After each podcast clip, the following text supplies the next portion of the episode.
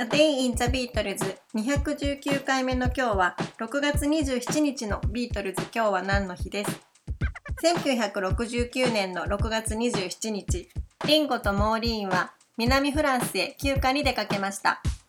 この年の6月のビートルズはグループとしての活動は特に行っておらずジョンはヨーコと一緒に平和活動を行っていました。この時期メンバーは家族や友人と共に休暇に出かける機会が多かったようです。リンゴは5月の半ばに映画マジック・クリスチャンの完成の後、共演者のピーター・セラーズらと共に船に乗ってニューヨークに向かい、飛行機でバハマに移動し、そこで2週間の休暇を過ごしています。この船旅に同行しようとしていたジョンとヨーコでしたが、ジョンのビザが降りず断念し、2人は平和のためのベッドインのためにモントリオールへ行っています。また3月に結婚したポールとリンダも5月の半ばから6月の中旬までギリシャのコルフ島で早めの夏休みを過ごしています。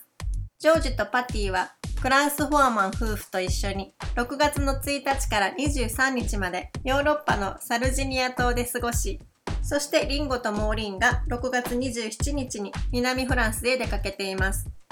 ロンドンではアップルの問題でいろいろと頭を悩ませていたビートルズですが、家族や友人と共にゆっくりとした休暇を取ることができて、少しはリラックスできていたのではないかと思います。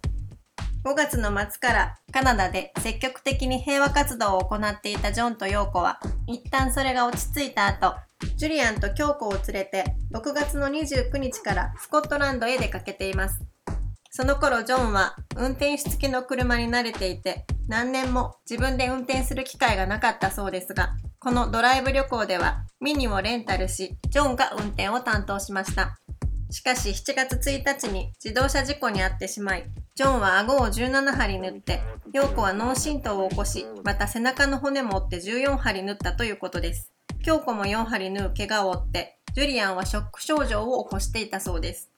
4人はローソンメモリアル病院に入院し、翌日シンシアがジュリアンを連れに来たそうです。3人は7月6日に退院し、病院前から特別チャーター機でロンドンに戻ったということです。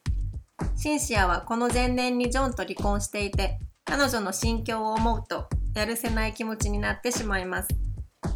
A Day in the Beatles 219回目おしまいです。